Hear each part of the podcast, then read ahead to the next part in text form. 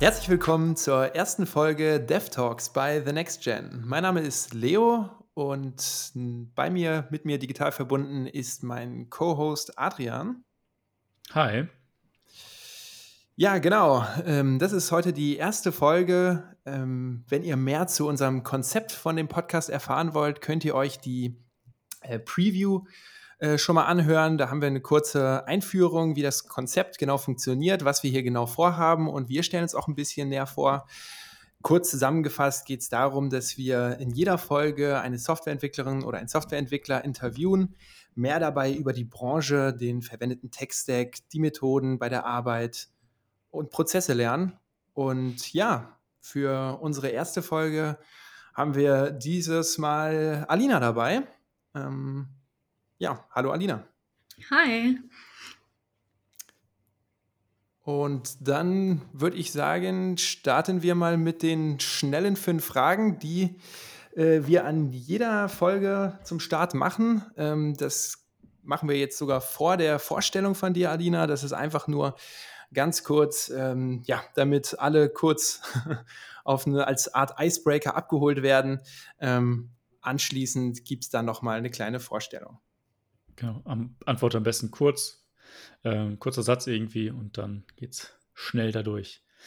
Ähm, zur ersten Frage: Frontend, Backend oder Fullstack? Frontend.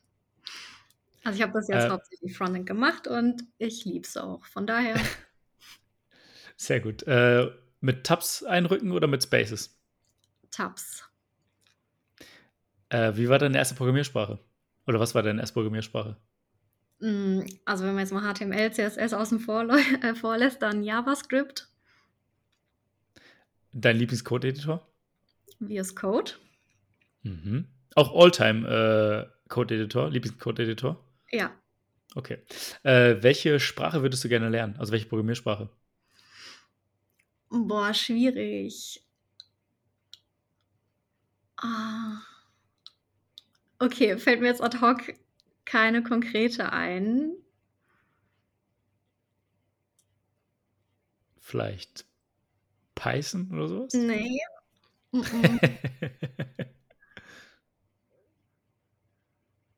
Nee, kann ich gerade echt nicht sagen. Also wenn man so zufrieden mit TypeScript ist, dann braucht man keine weitere Sprache. nee, keine Ahnung. Also im Moment habe ich nichts auf dem Zettel, was ich äh, unbedingt als nächstes machen möchte. Also gibt bestimmt einiges, aber ich habe jetzt kein, keine Vorstellung, was jetzt genau als nächstes kommen muss. Ja. Dann äh, waren das auch schon unsere äh, fünf schnellen Fragen.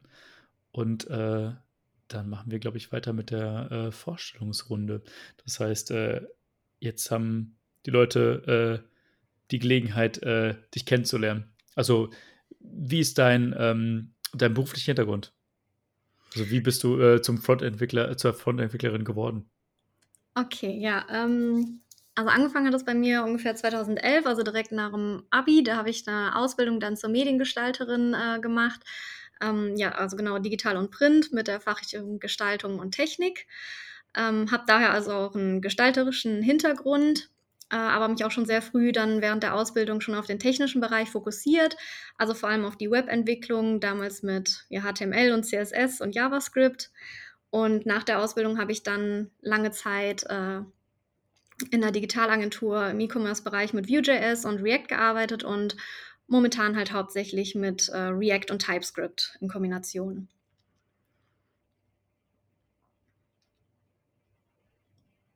Genau. Also soll ich noch mehr ausführen?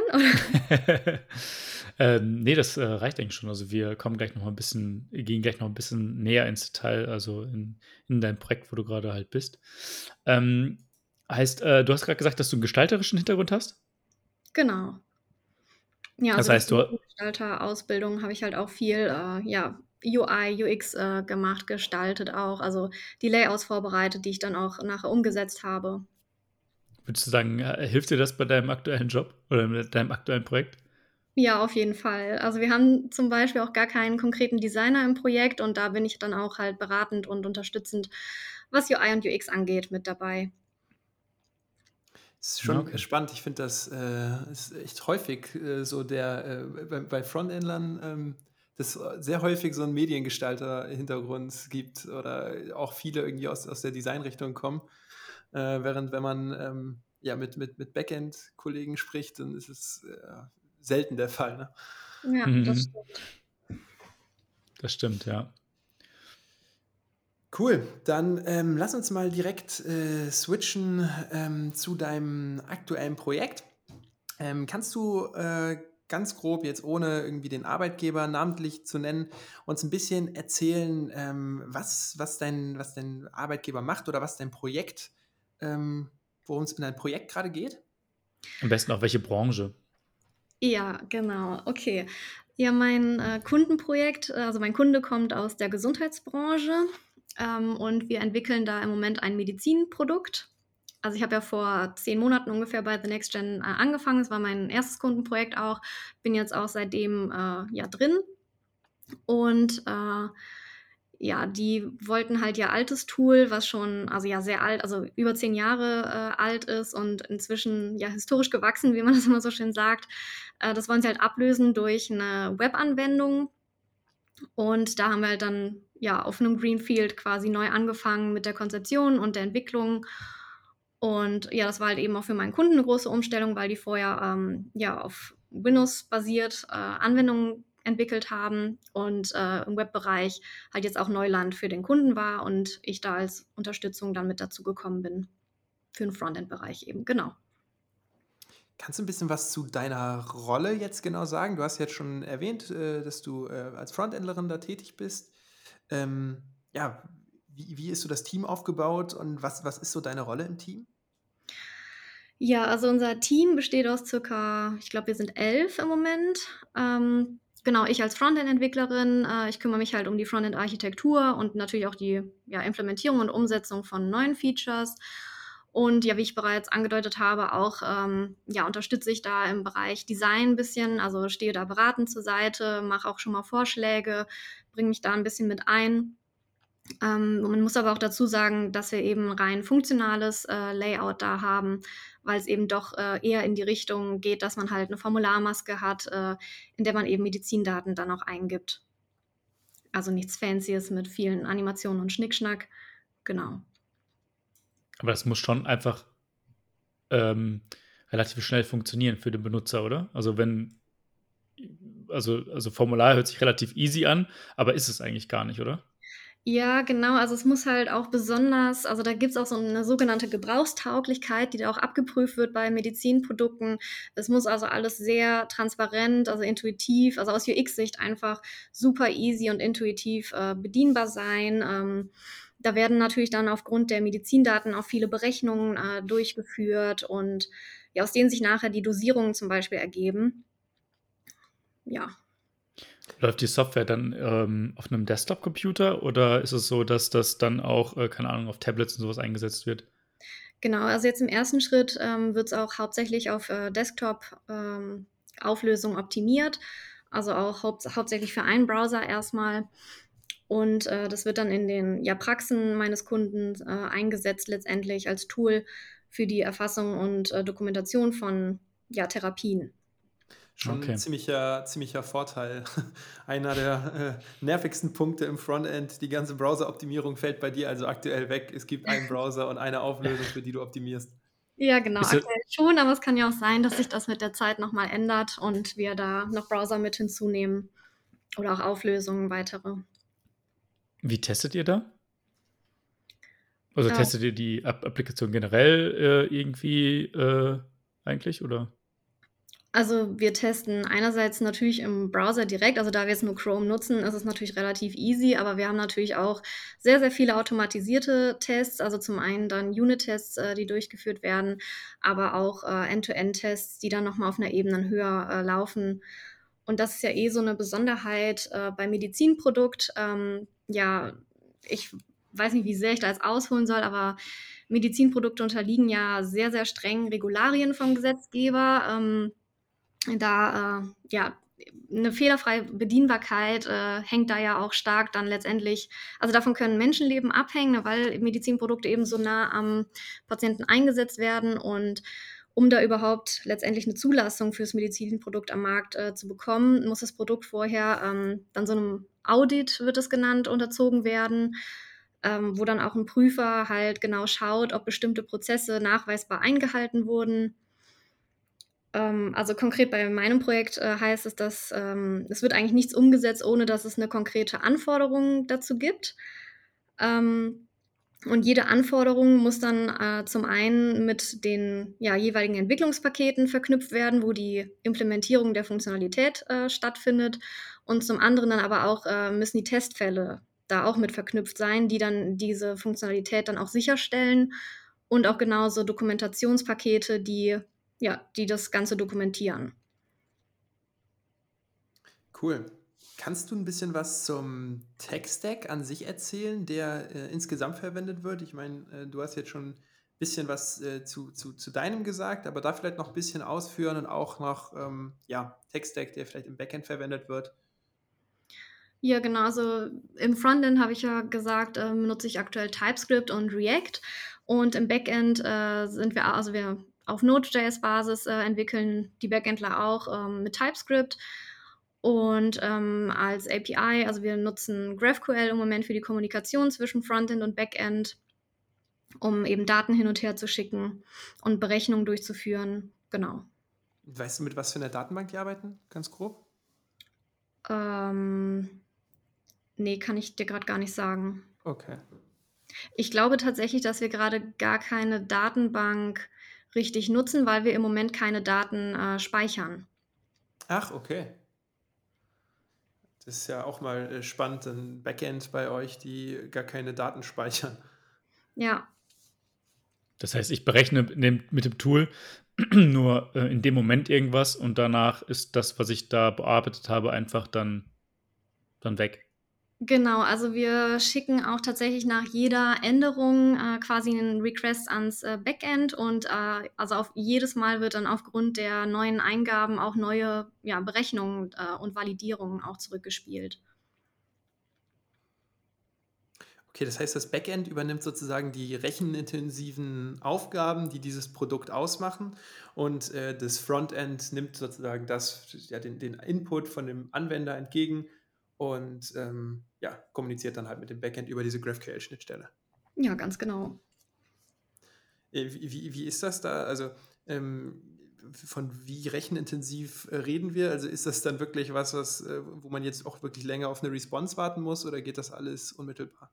Nee, das geht eigentlich ziemlich fix. Also man merkt auch kaum, äh, dass da überhaupt Zeit vergeht, bis die Response da ist. Also du gibst was ein und sobald du aus dem Feld gehst, hast du sofort äh, das Feedback. Ja, ah, das ist ja äh, sehr user, also sehr anwenderfreundlich. Das klingt cool. Ja. Das sehr gut. ähm, Adrian, hast du jetzt noch Fragen zum Projekt? Ansonsten könnten wir schon mal zum, zum Arbeitsalltag weitergehen. Mich würde noch interessieren, du hast ja vorher auch schon in anderen Bereichen gearbeitet, in anderen Branchen. Ähm, wie ist denn da so der Unterschied zu anderen Projekten, wenn du sagst, äh, äh, keine Ahnung, wenn du die Medizinbranche mit anderen Sachen vergleichst, ist es irgendwie, weiß ich nicht, komplizierter? Ist das irgendwie gleich eigentlich von der Arbeits, von, vom Arbeitsalltag oder? Ähm, also ich muss gestehen, ganz am Anfang, da habe ich mir auch ein bisschen Sorgen gemacht, eben aufgrund dieser starken ja, Regulierungen durch den Gesetzgeber. Ähm, da hatte ich halt ein bisschen die Sorge, dass das alles nachher sehr starr und unflexibel wird, also dass man Änderungen also wenn einem Optimierungen oder so einfallen, dass man die halt schwer erstmal durchsetzen kann, weil das dann eben so einen großen Prozess mit sich zieht. Also war zumindest mein Gedanke, ist aber tatsächlich bisher gar nicht so. Also wir tauschen uns da echt äh, ja sehr intensiv auch aus und wenn uns eben solche Optimierungen auffallen, dann sind die auch super schnell mit in den Prozess eingebaut. Also da müssen halt klar, es ist dann immer eine Fleißarbeit, neue Anforderungen geschrieben werden, die alten müssen dann auf obsolet äh, gesetzt werden. Aber äh, das funktioniert eigentlich ziemlich gut und gerade deswegen, weil diese Anforderungen dann auch relativ klar äh, ja, gestellt werden müssen, ähm, ja, bleiben halt relativ wenig Fragen offen und ja, es ist einfach klar strukturiert und du weißt eigentlich immer, was du zu tun äh, hast und musst dir nicht irgendwie aus den Fingern saugen, äh, was jetzt irgendwie hiermit gemeint ist. Ja, und Scrum trägt natürlich auch dazu bei, dass immer das ganze Team sich dann auch die Sachen entsprechend anschaut, man darüber diskutiert und äh, ja, Unklarheiten dann auch relativ schnell ja, auffallen, sag ich mal, und man dann die Anforderungen auch entsprechend wieder nachschärfen kann. Okay. Ähm, dann würde ich sagen, war das eigentlich äh, so ein bisschen was zu deinem Projekt. Ähm, dann könnten wir eigentlich mal zu deinem, wie Leo gerade schon gesagt hat, zu deinem Arbeitsalltag beziehungsweise zu der Projektstruktur irgendwie übergehen. Ähm, kannst du da ein bisschen was darüber berichten? Also, ähm, genau, also wie ist da der Arbeitsalltag? wie seid ihr da strukturiert? Ja, also genau, da wir wie na also nach Scrum arbeiten und wir haben, äh also in unserem Fall machen wir auch zweiwöchige Sprints, wie das ja auch, meine ich, ursprünglich von Scrum vorgesehen ist. Ähm, das heißt, bei uns beginnt ein Sprint, äh, dann, ja, jeden zweiten Montag, äh, mit Terminen zum Refinement und zum Planning, also wo wir dann eben die, ja, umzusetzenden Anforderungen, äh, ja, durchgehen, besprechen, äh, abschätzen und eben auch äh, dann definieren, welche Anforderungen konkret in diesem Sprint äh, umgesetzt werden sollen und wie wir die Anforderungen noch umsetzen wollen. Also wir definieren dann auch schon die ersten Pakete ähm, daraus und genau, dann äh, findet halt jeden Tag um, also morgens um 9 Uhr ist unser Daily und da also ich denke mal, ja, wer Scrum kennt, also jeder gibt halt kurz seinen Status äh, ab, an, an welchem Paket er jetzt gerade arbeitet und ob es dabei irgendwelche ja, Impediments oder Blockaden, ähm, ja, ob es die gibt. Und ähm, ja, dann nach dem Daily starte ich in der Regel mit der Entwicklung äh, von meinem aktuellen Task. Oder wenn halt irgendwelche Pull-Requests von Kollegen oder so reinkommen, dann schaue ich mir die natürlich an, gebe bei Bedarf Feedback. Und ja, ab und zu machen wir auch Pair-Programmings oder ähm, ja, jemand hält zwischendurch mal einen Dev-Talk zu neuen Tools oder Technologien, die für unser Projekt eventuell auch interessant sein könnten. Und dann gegen Ende des Sprints haben wir, also das ist bei uns immer der Freitag, äh, haben wir natürlich noch die Review dann auch mit den Stakeholdern und äh, ja, zum Abschluss des Sprints dann auch die Retro. Cool. Also eigentlich klingt das nach äh, für mich schon sehr klassischem Scrum. Gibt es irgendwas, wo du jetzt auch sagen würdest, dass ihr, wo, wo ihr jetzt abweicht vom Muster Scrum-Prozess? Ähm, ja, also wir versuchen uns tatsächlich sehr eng an Scrum zu halten. Ähm, das Einzige, was mir da jetzt ähm, als erstes einfällt, ist, dass wir keinen Scrum Master haben. also das ist aber, glaube ich, so ein klassisches Ding. Äh, ja, aber es ist, ich glaube, jeder macht Scrum dann doch wieder ein bisschen anders. Also viele sagen wahrscheinlich, sie wollen sich eng dran halten, aber perfekt macht es irgendwie keiner. Ja, und bei uns ist halt auf jeden Fall der fehlende Scrum Master, würde ich sagen. Okay, wer, wer übernimmt ähm, die, die Rolle vom, vom Scrum Master und, und die Aufgaben bei euch? Ja, da würde ich sagen, dass ähm, ja, die Scrum Master-Rolle wird bei uns so ein bisschen vom Product Owner und, äh, wir haben noch den Leiter Software und Produktentwicklung, äh, mit im Team. Die teilen sich das so ein bisschen auf. Also, die organisieren dann halt mit die Meetings oder ja, genau. Ja, äh, es ist aber auch wirklich der, ich glaube, der, der Klassiker, wo irgendwie am äh, schnellsten gespart wird oder irgendwie Ja, geschaut wird. so. Ähm, Ja, stimmt, ja. ja, ähm, ist, ist, ist, ist häufig der Fall. Okay, du hast gesagt, äh, äh, zweiwöchige Sprints. Wie gefällt dir das? Ähm, ja, am Anfang dachte ich also, weil ich kenne es ja auch von früheren Projekten so, dass da also, da waren die Sprints in der Regel immer etwas länger, weil wir da auch mal die Erfahrung gemacht hatten, dass zweiwöchige Sprints oft dazu neigen, dass man irgendwie, äh, in Relation mehr Meetings hat, als dass man letztendlich, äh, Zeit zum Entwickeln hat. Ich muss allerdings sagen, dass das bei meinem jetzigen Projekt, äh, tatsächlich sehr gut funktioniert mit den 2 Wochen. Also, bis auf diese ja, die Regeltermine zu Scrum, die wir aber auch, ähm, ja, eigentlich immer recht zügig also, wir überziehen selten. Ähm, das funktioniert da echt gut, muss ich sagen. Äh, liegt aber auch wahrscheinlich daran, dass, ähm, wir uns als Entwickler vor dem Planning zum Beispiel auch immer noch mal zusammensetzen und das schon mal vorplanen, eben damit wir dann das offizielle Planning nicht wieder so dermaßen überziehen, weil dann irgendwelche Diskussionen wieder entstehen oder ausarten, die dann irgendwie 50% der Teilnehmer gar nicht, äh, interessiert. Genau. Habt ihr dann eine relativ, ähm, also es klingt ja relativ eingespielt. Äh, merkt man das jetzt auch so bei der Velocity? Also, dass man wirklich sagen kann, hey, ähm, wir schaffen irgendwie zuverlässig die, weiß ich was, 70 Story Points und ähm, da haben wir irgendwie eine Varianz von irgendwie 10 Punkten, aber da, so, darauf kommen wir grob immer? Oder ist es doch schon äh, dennoch jedes Mal ein bisschen unterschiedlich?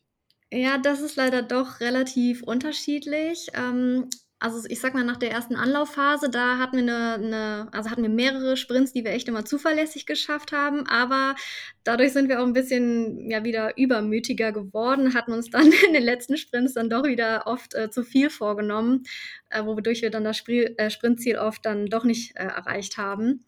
Aber da feilen wir jetzt gerade wieder dran, dass wir da wieder in den Rhythmus wie vorher, äh, kommen. Und ja, und da jetzt auch wieder ein Puffer. Also wir hatten halt auch eine Zeit lang, wo wir dann viele Spikes auch mal ähm, ein, ja, einbringen mussten.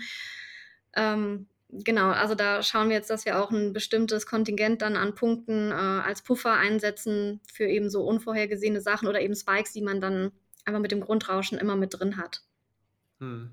Okay, aber dann habt ihr euch dann auch wirklich ähm, ihr, ihr, es lief am Anfang gut und dann habt ihr euch danach überschätzt und äh, wirklich auch äh, entsprechend die Anzahl der Story Points äh, in den Sprint erhöht? Ja, genau. Okay, ja, ja, gut. Wenn ihr es jetzt wieder justiert, das ist ja, glaube ich, ähm, immer ein Work in Progress, wahrscheinlich auch ja, nie genau. abgeschlossen. Ähm, kannst du noch ein bisschen äh, was zu dem, deinem, deinem Team sagen? Ähm, du bist ja als externe äh, Mitarbeiterin dabei. Wie sieht der Rest des Teams aus? Sind da auch noch, noch viele andere Externe drin oder bist du da die Einzige?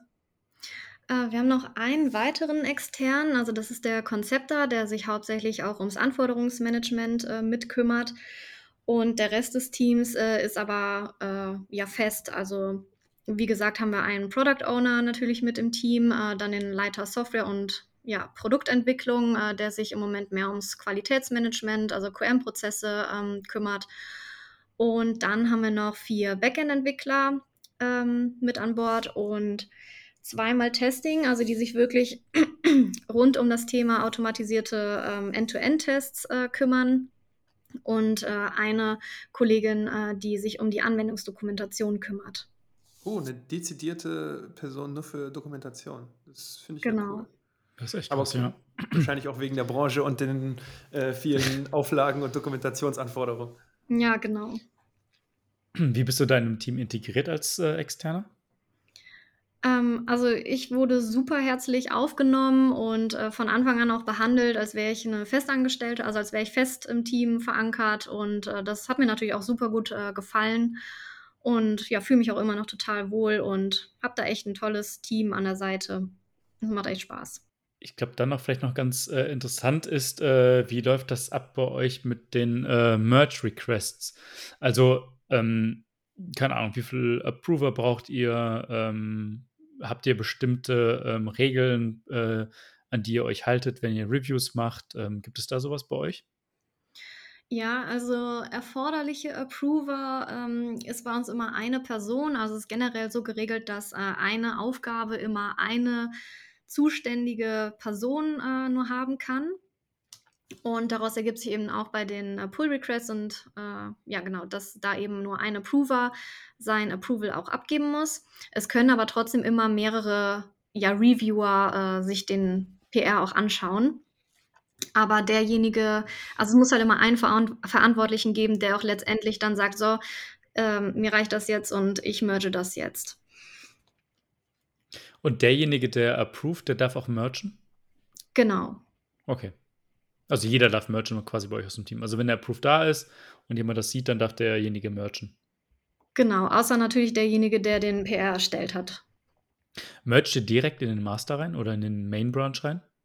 Ja, also im Moment haben wir also wir sind ja noch nicht live. Also das Mhm. heißt, äh, im Moment, wenn die Feature fertig sind, dann werden sie in ja, bei uns ist es noch der Development Branch, äh, gemerged.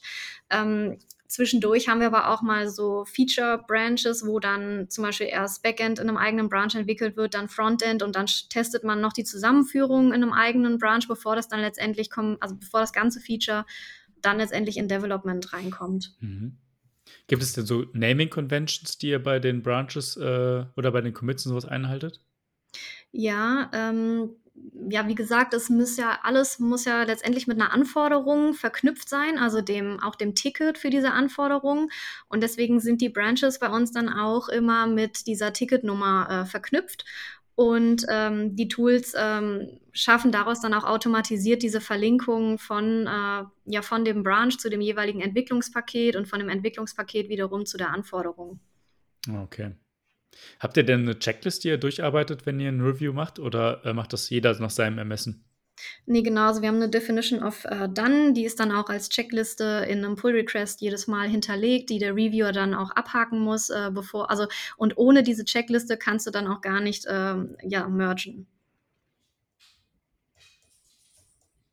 Dabei sind wir gerade auch. das stimmt, dran. ja. Ich habe das Template gerade äh, geschrieben für uns. Okay, du hast du, ähm, äh, du hast, glaube ich, noch, bist noch gar nicht äh, darauf eingegangen oder hast es noch nicht erwähnt. Ähm, dein, dein Team, ähm, seid, seid ihr alle deutschsprachig unterwegs oder gibt's, gibt's, also, oder sprecht ihr da Englisch? Ja, wir sind jetzt ähm, hauptsächlich deutschsprachig unterwegs. Also wir haben da im Moment keinen Kollegen, der, ähm, ja, der nicht Deutsch spricht. Okay, das heißt auch in zum Beispiel, ähm, ja, weiß ich nicht, Code-Reviews äh, finden, finden dann ausschließlich auf Deutsch statt. Ähm, Dokumentation und sowas auch auf Do äh, Deutsch, ne? Deutsch. Also die technische Dokumentation, die machen wir schon auf Englisch, ähm, aber das, ähm, also die Kollegin, die für das ähm, Anwendungsdokumentationshandbuch verantwortlich ist, äh, die schreibt das schon alles in Deutsch, weil unser Produkt letztendlich auch für, äh, ja, für den deutschsprachigen Raum ähm, konzipiert ist. Genau. Ja, ich, ich frage. Ach, sorry.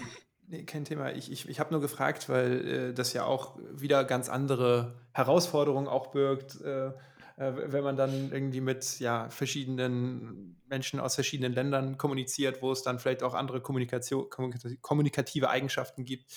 Ähm, ja, gut, aber das ist dann ja bei dir aktuell nicht der Fall. Nutzt ihr denn sowas wie äh, Conventional Comments oder sowas in der Richtung bei den? Äh, ja, genau. Ja. Ja, also wir nutzen Conventional Commits und ähm, also in den Commit Messages natürlich und dann auch immer als äh, Zusatz eben die ID beziehungsweise die Nummer von der Anforderung oder dem dazugehörigen Entwicklungspaket und man kann dann teilweise auch noch Subtasks äh, dazu definieren. Also es darf kein Commit ohne eben die Referenz auf ein so ein Paket oder Subtask rausgehen. Ah, ja. Da nutzen wir dann auch Husky, äh, der eben sowas auch lintet und wenn man da die Konvention nicht einhält, dann ja, wird halt auch kein Commit abgesetzt. Also so Pre-Commit-Hooks habt ihr da. Ja, genau. Äh, nee, ich meinte tatsächlich nicht äh, nur Conventional Commits, sondern auch Conventional Comments, weil das hatte ich jetzt auch in meinem aktuellen Projekt das erste Mal gehört. Äh, das ist eine Art, eine, eine Konvention, wie man ähm, ja, Code-Reviews verfasst, beziehungsweise wie man Kommentare bei Code-Reviews verfasst. Kan kannte ich vorher auch nicht und wollte jetzt mal fragen, ob das bei euch im Einsatz ist. Ah, ne, tatsächlich nicht. Äh, kannte ich jetzt auch noch nicht. Also klingt aber auch nicht verkehrt, muss ich sagen. Ja, das, das wird gemacht. Oder, oder wir haben das eingeführt äh, in dem aktuellen Projekt, ähm, damit äh, es ähm, kein Ärger untereinander gibt. Weil ähm, wenn man halt ein Review macht und dann irgendwie ähm, einen Text halt schreibt, ähm, dann nimmt den halt jeder anders für sich auf. Und ähm, dann setzt man halt einen Tag davor, äh, wie das Ganze quasi gemeint ist, ob es ein Vorschlag ist, ob es nur eine Frage ist und sowas. Und das ähm, soll das Ganze so ein bisschen ähm, freundlicher alles gestalten. Ja, verstehe. Ja, klingt aber super, ja, hilfreich und spannend. Also ich kenne das auch so, dass man sich manchmal bei ähm, Kommentaren, also in der Review ist man meistens auch schnell unterwegs, versucht sich da möglichst kurz zu halten und einfach nur Hinweise zu geben. Aber da kann ich mir auch gut vorstellen, dass äh, ja je nach Person man das vielleicht auch mal persönlicher nimmt, als es dann gemeint war. Also ist bestimmt hilfreich, so Konventionen. Ich äh, kann gerne einen Link dazu äh, bei uns hier in diese äh, Shownotes reinpacken. Und ähm, ich denke, äh, dann ist das vielleicht für andere auch noch nützlich. Mit Sicherheit. Jetzt also, mal, so, achso, ja, ja bitte, Leo. Ja, okay. Äh, ich ich würde jetzt äh, noch mal auf ein anderes Thema eingehen. Also wenn du jetzt noch eine spezifische Frage dazu hast, äh, gerne äh, mm, nee. Okay. Ja, mich würde jetzt dann einfach noch mal äh, allgemein zum, zum Projekt interessieren. Ähm, du hast gesagt, so mit dem, mit dem Team bist du zufrieden. Äh, du, du hast gesagt, äh, so mit dem, mit dem Prozess bist du gerade zufrieden. Also wie zufrieden bist du insgesamt und was sind vor allem, vielleicht gibt es auch Dinge, die dich aktuell, ja, die, wo du irgendwie noch Verbesserungspotenzial siehst oder die dich auch stören? Hm, also, so richtig stören tut mich tatsächlich nichts, aber es gibt natürlich schon so Punkte, wo ich denke, das geht besser. Und das ist zum Beispiel auch, äh, das Ding, dass wir halt keinen eigenen Designer haben und dass ich da halt auch, äh ja, also, dass da auch 'n Aufgabenbereich natürlich bei mir liegt, ähm, was aber natürlich auch dann wiederum Zeit frisst, äh, für die Entwicklung.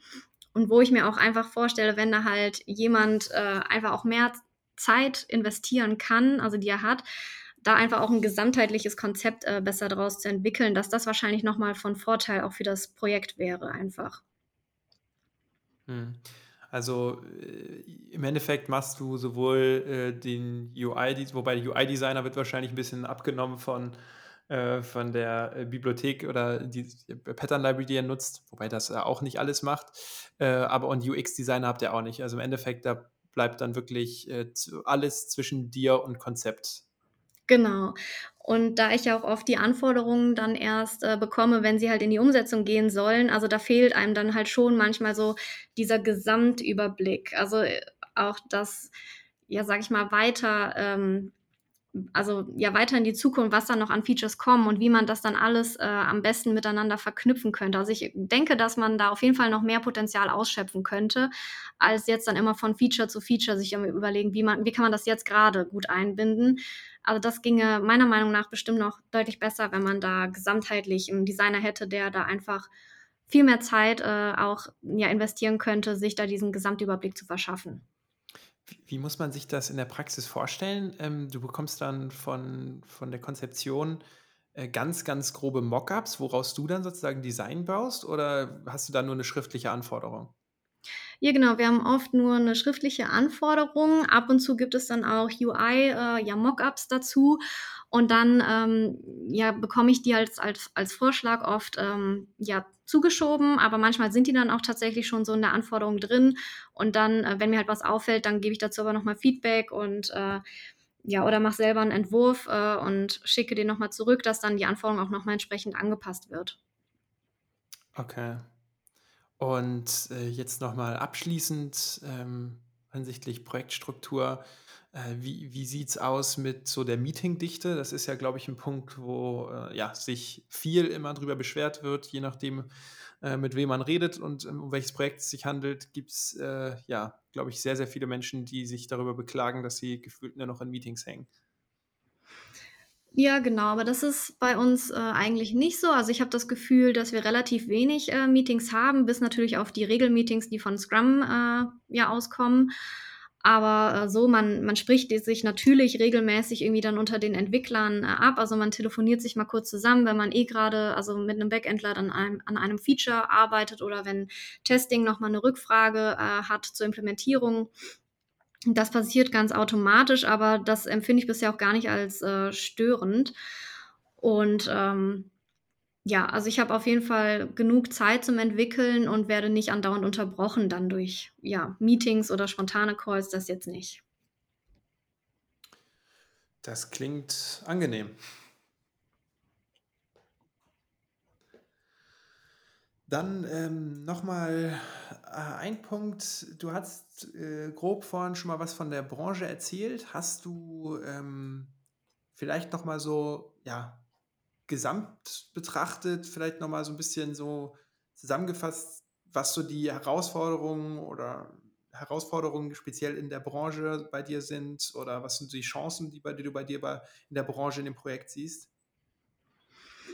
Ja, also, Herausforderungen und Risiken eventuell. Also, das zum einen sind diese also, diese Regularien, ähm, führen natürlich schon auch zu 'nem, ja, nicht unerheblichen Aufwand, den man dadurch, äh, ja, durchführen muss, ne? Also, die ganze Transparenz mit, äh, Dokumentation und Testing und Nachhalten der Anforderungen. Also, das ist natürlich auch, ja, 'n größerer Pflegeaufwand letztendlich. Ähm, und da man auch nicht genau weiß, äh, ja, wie sich diese Anforderungen an Medizinprodukte in Zukunft noch ändern oder, ja, wahrscheinlich auch verschärfen können, ähm, ja, muss man wahrscheinlich auch, ja, mit der Software dann allgemein so umgehen, also bei uns ist es zum Beispiel so, wir entwickeln das Medizinprodukt jetzt als erstes als kleinen Teil von aber einer späteren, viel größeren Anwendung. Und ja, da aber eben das Risiko besteht, dass diese Regularien in Zukunft noch ähm, schärfer werden, müssen wir halt alle Teile dieses Produktes letztendlich wie ein Medizinprodukt äh, behandeln, weil, ja, wir, weil man wohl stark davon ausgeht, ähm, ja, dass diese Regularien eben später auch noch auf diese anderen Bereiche der Software, die jetzt gar nichts direkt oder nur indirekt mit dem äh, ja, Kern des Medizinprodukts äh, zu tun haben, also dass da diese Regularien einfach ausgeweitet werden können. Also das, ihr bereitet euch im Endeffekt sehr stark darauf vor, dass sie schon ausgeweitet werden. Das heißt, ihr habt dann aber ja im Endeffekt, ihr habt kein Risiko mehr, weil ihr euch ja schon, weil ihr ja schon sehr viel mehr Aufwand betreibt, um auch zukünftige Regularien einzuhalten. Ja, zumindest versuchen wir, die Risiken zu minimieren. Also man weiß natürlich nie, mhm. was letztendlich kommt an weiteren Regularien oder Verschärfungen dieser. Ähm, aber wir versuchen natürlich ja, uns darauf vorzubereiten. Ähm, weil wir haben es ja in der Vergangenheit äh, gesehen, also mit dem alten Produkt, das war natürlich irgendwann schon so groß und komplex und ähm, konnte natürlich dann nicht mehr dahingehend umgebaut werden, dass es diese Kriterien, also der Regularien erfüllt. Und deswegen wurde ja dann letztendlich überhaupt ein neues Produkt von, ja, von null an neu geschaffen, um eben von Anfang an dann diese Sachen mit zu berücksichtigen, die dann für die Lizenzierung letztendlich auch äh, notwendig sind. Also das alte Produkt hätte die Lizenzierung wahrscheinlich gar nicht mehr bekommen können.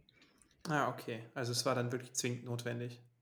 Genau. Und genau vor, ja, vor dieser Hürde, sag ich mal, stehen wahrscheinlich gerade viele aus dem Bereich, die Medizinprodukte entwickelt haben oder noch entwickeln. Ähm, ja, dass man jetzt überlegen muss, ähm, ja, betreibt man den Aufwand, äh, die bestehenden Projekte dahingehend umzubauen oder macht es dann nicht sogar mehr Sinn oder ist es am Ende sogar kostengünstiger, äh, von, ja, von null anzufangen? Was wahrscheinlich jedes Mal eine sehr, sehr schwierige Entscheidung ist. Ja, vermutlich. Cool. Ich habe soweit dann zu dem Bereich keine Fragen mehr. Adrian, wie sieht es bei dir aus? Ich eigentlich auch nicht. Also, du hast uns echt einen guten Einblick in deine Branche gegeben. Also, fand ich. Ähm, ja, von daher würde ich sagen, ähm, vielen, vielen Dank äh, für diese Einblicke. Und ähm, ich würde sagen, wir hören uns beim nächsten Mal. Und hast du noch ein paar letzte Worte, Alina? nee, danke, das wär's. Und äh, hat mich sehr gefreut. Also gern bis zum nächsten Mal. Ja, vielen Dank. Alles klar. Dann ciao. Ciao. Vielen Dank, dass du unseren DevTalks Podcast angehört hast. Wir hoffen, es waren auch für dich ein paar spannende Insights aus dem Projektalltag bei The Next Gen dabei.